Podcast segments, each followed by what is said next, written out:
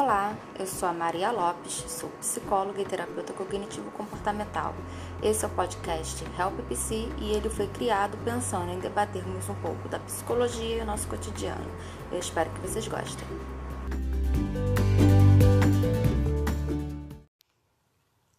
Olá, eu sou a Maria Lopes e hoje o nosso bate-papo será em relação ao livro que foi lançado agora início de fevereiro, fevereiro de 2021, no qual eu sou uma das coautoras, o livro Psicologia e Psicoterapia, Desmitificando Ideias e Quebrando Preconceitos, traz aí ao todo de 21 coautores, é, levantando justamente o desenvolver da ideia de quebrar algumas crenças, alguns mitos sobre o que cabe à psicologia.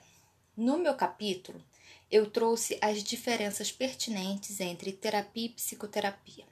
É um capítulo breve, não, não foi muito extenso, justamente para que a gente pudesse é, deixar as coisas bem sucintas. Existe uma diferença, sim, tá, gente, nos dois termos. A gente sabe que os dois termos têm sido muito utilizados hoje em dia. Afinal de contas, nunca se falou tanto em saúde mental nunca se falou tanto em buscar uma ajuda, e nisso, nesse desenvolvimento, acaba sendo falado, levantado pela população justamente o uso desses dois termos, terapia e psicoterapia.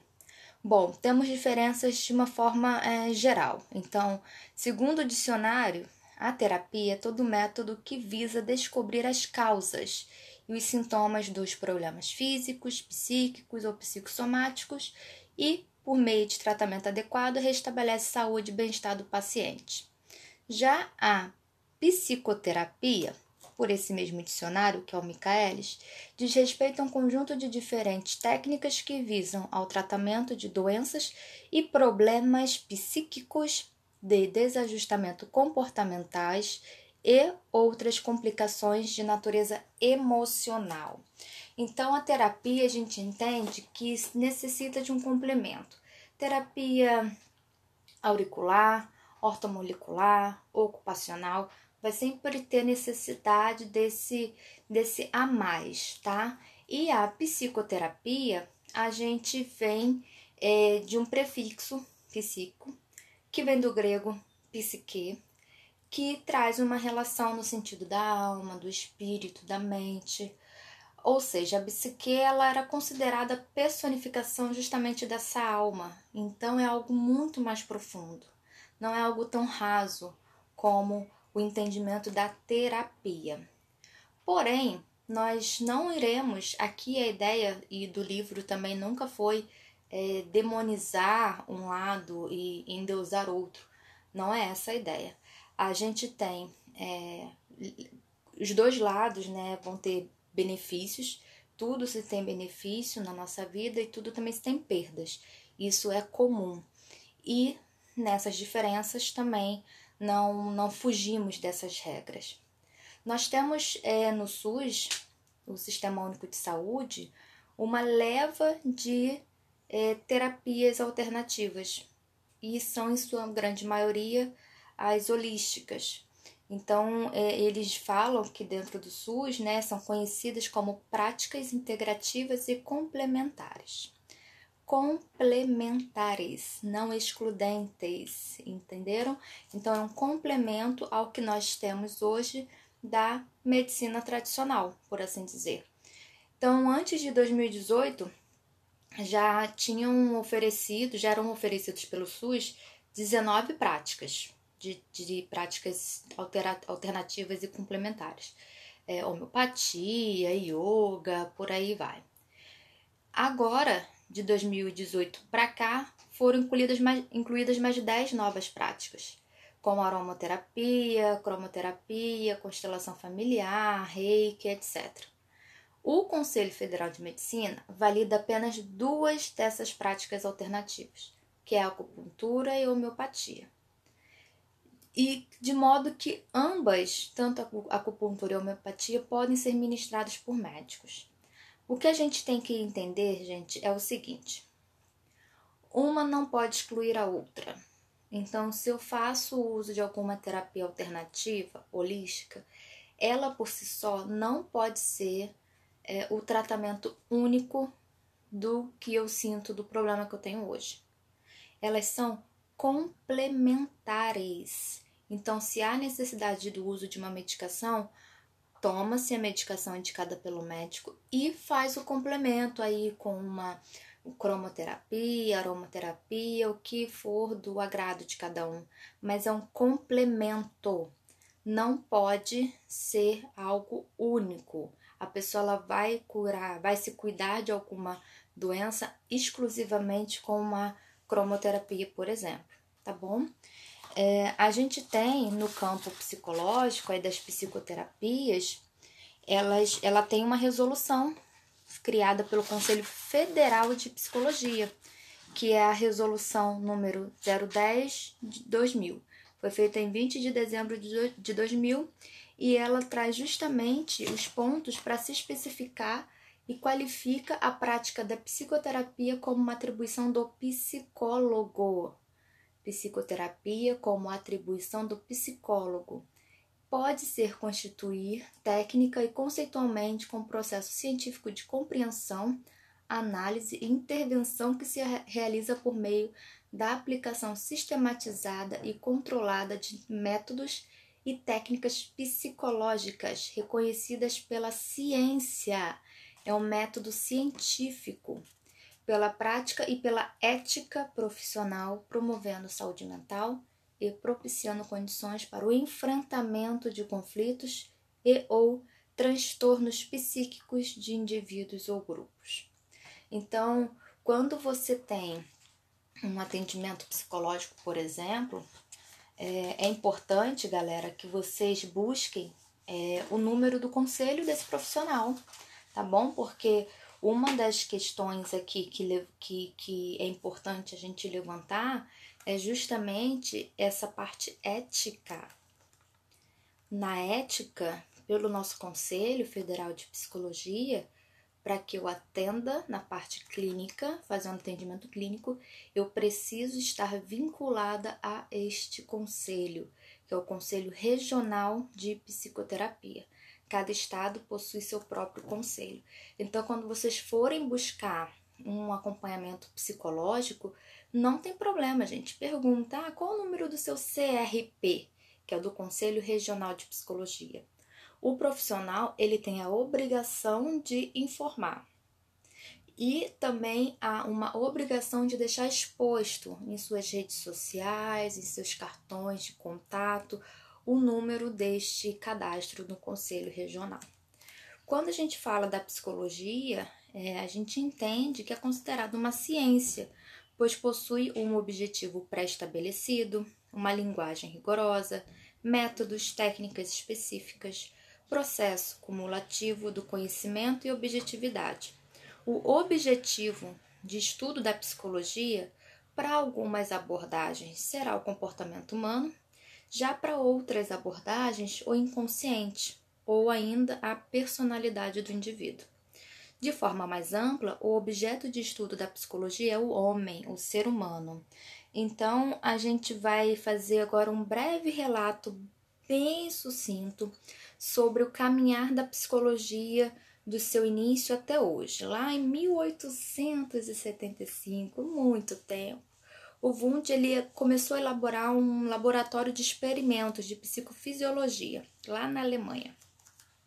Isso foi um marco na separação das ideias psicológicas da concepção abstrata e espiritual que defendiam a existência de uma alma nos seres humanos, que seria a sede da vida psíquica. Então, é, logo em seguida, a gente vem com a, um breve relato sobre a psicanálise, a gestalt, o behaviorismo, até as teorias psicológicas do século XX. Então, o behaviorismo nasce lá com Watson, ele foi desenvolvido nos Estados Unidos, possui um olhar definido de fato psicológico do modo concreto a partir do comportamento, behavior, comportamento, reforço positivo, reforço negativo, esquiva, fuga, extinção. É uma abordagem antiga, mas que ainda hoje tem muito campo de atuação. Muitos profissionais utilizam, são focados exclusivamente na nessa parte comportamental, que é a análise do comportamento. Hoje em dia a gente tem muitos estudos. A Gestalt também teve seu início lá na Europa, né, assim como o Wundt, e ele desenvolveu, a Gestalt foi desenvolvida com a negação da fragmentação das ações e processos humanos. Então, eles têm, têm uma necessidade de, de compreender o, seu, o ser humano em uma totalidade, com uma tendência de ampliar a consciência, promovendo a awareness, que é muito ligada à filosofia. A Gestalt é uma tendência teórica mais coerente e coesa na história da psicologia. A Gestalt é uma abordagem que ainda hoje possui muitos estudos, muitos profissionais que se especializam na Gestalt terapia. É uma, uma abordagem muito bonita. Também é, tem um olhar clínico, ele é voltado para um processo de percepção, pela busca da simetria, regularidade, estabelecer uma boa forma, o campo psicológico, as dinâmicas no espaço de vida da pessoa, do indivíduo, do meio, trazendo aí uma totalidade de fatos coexistentes. Não podemos deixar de falar de Freud. Freud, ele foi o percussor, o pai da psicanálise, começou lá na Áustria e surge a partir de uma prática médica, trazendo a importância da efetividade postula o inconsciente como objeto de estudo. A, a psicologia, né, ele acaba rompendo uma tradição que entendia a psicologia como ciência da, como ciência da consciência e da razão. Então, o termo psicanálise ele é utilizado para se referir a uma teoria e a um método de investigação e uma prática profissional.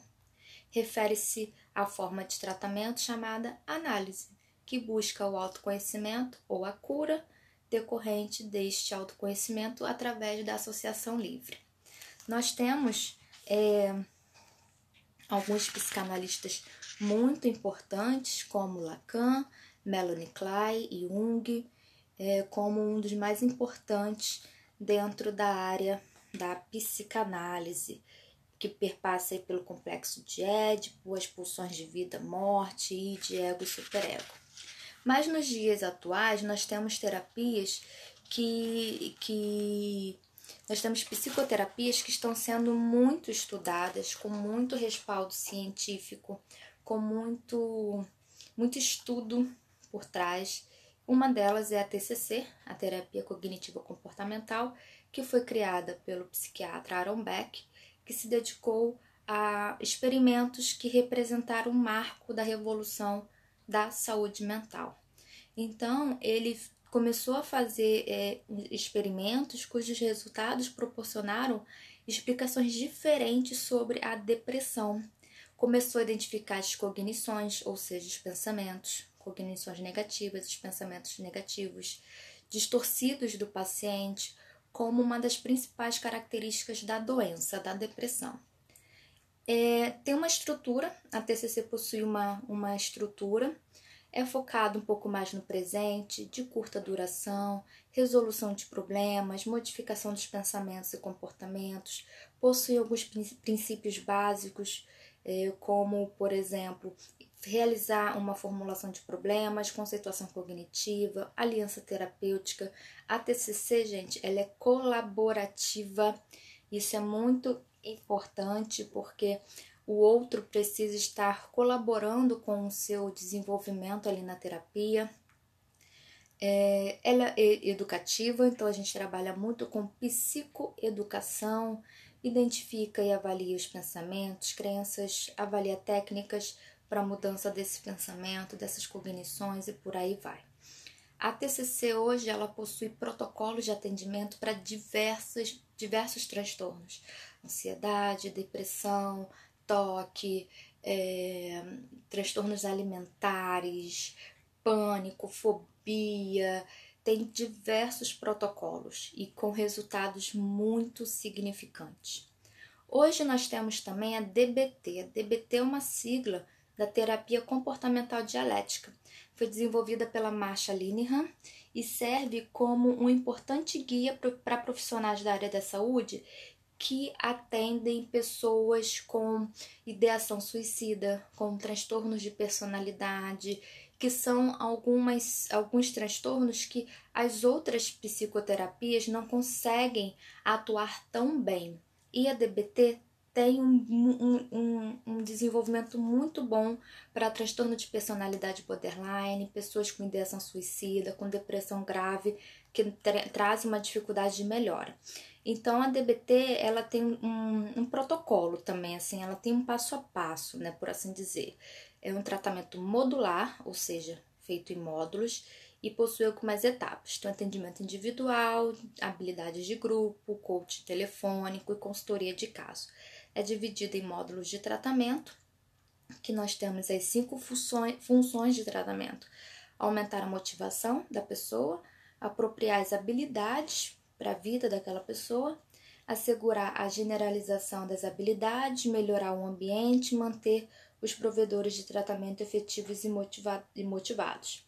O treinamento do DBT é uma das principais veículos de mudança terapêutica hoje em dia. E a Marsha Linehan dividiu esse tratamento em quatro grandes grupos: o Mindfulness, que é muito conhecido hoje em dia, efetividade interpessoal, regulação emocional e tolerância ao mal-estar. Essa parte do tolerância ao mal-estar é algo importantíssimo para as pessoas que apresentam quadros graves de depressão, de ideação suicida, transtornos de personalidade. E por último, eu trago um breve entendimento da terapia de MDR que também é um xodó para mim, né? Como já me apresentei algumas vezes, eu sou especialista em TCC e sou especialista em terapia de MDR. Então, o MDR ele foi trabalhado é, para traumas, foi focado em traumas no primeiro momento. Lá em 1987, a Francine Shapiro ela publicou, né? Ela fez, estava fazendo uma caminhada de forma acidental pensou em algumas coisas difíceis que ela estava enfrentando naquele momento e de uma forma acidental ela mexeu os olhos com uma velocidade de um lado para o outro. E ela percebeu que aquilo que ela estava pensando diminuiu o grau de desconforto. E aí ela foi testando com ela, foi testando com amigos próximos, foi testando até que foi desenvolvido o protocolo por ela em 1989 no qual ele traz é, um, um, procedimento um pouco mais voltado para o TEPT, né? Porque é o transtorno de estresse pós-traumático. Então, ela, ela fala que o resultado de um procedimento disfuncional de informações frente a situações traumáticas, as quais ficam armazenadas na memória sem estarem devidamente digeridas, tornando-se assim lembranças dolorosas disfuncional. O MDR ele visa a ativação com a ajuda desses estímulos bilaterais, que podem ser os movimentos oculares, é, estimulação tátil ou auditiva, de um processo adequado destas, dessas memórias. Possui oito fases de atendimento, então a gente inicia com uma coleta de informações, elaboração de um plano de tratamento, a gente prepara o indivíduo, a gente trabalha a dessensibilização, o escaneamento corporal, fechamento de sessão e a reavaliação. Com a terapia do MDR, nós podemos tratar tanto situações do passado, do presente e projeções de futuro. Hoje, na parte clínica, eu atendo muito é, com é, tratamentos de fobia. Eu faço muito atendimento de MDR para os tratamentos de fobia, é, além da realidade virtual, né, claro, e o aspecto da TCC. Então, juntando os dois, os três, eu faço um atendimento bem complexo é, para as pessoas que me buscam, me procuram para tratar algum tipo de fobia. Então, eu coloco a pessoa dentro daquela cena difícil e aí depois em uma outra uma próxima sessão a gente trabalha o levantamento dessas crenças disfuncionais desses pensamentos disfuncionais da TCC trabalhamos para, para flexibilizar essas crenças. Um outro atendimento a gente inicia o protocolo do MDR, inicia e finaliza ele, vai faz a quantidade de sessões aí é, necessárias para cada um para finalizar esse protocolo, ou seja, quando a pessoa lembra daquela situação, não traz tanto desconforto ou zero, e os resultados são impressionantes, impressionantes. Gente, pontuando mais uma vez, os processos terapêuticos de terapias alternativas que temos aí, né, a rodo, é, encontramos com muita facilidade, eles são complementares.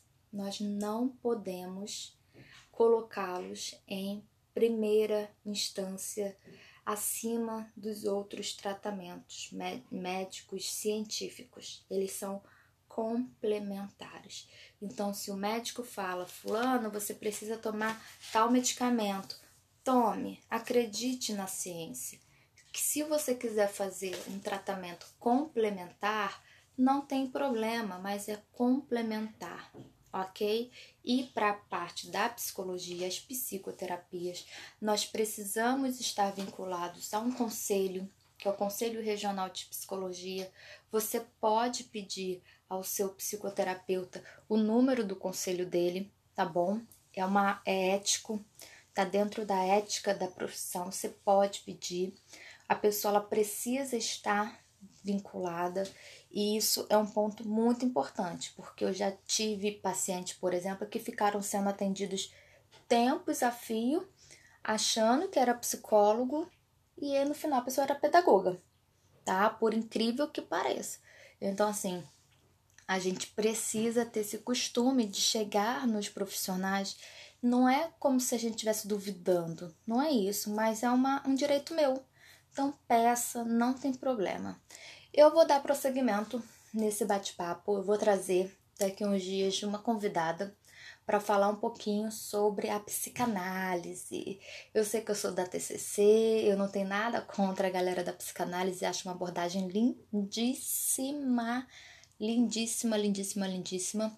E eu fiz o convite para ela participar justamente para a gente tirar aí alguns mitos, né, de que uma abordagem é melhor que a outra, nananã, que isso não existe, gente, não existe.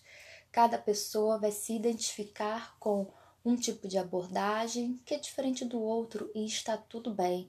O importante é trazer benefícios para você, tá bom? Então, até mais, um beijinho, tchau.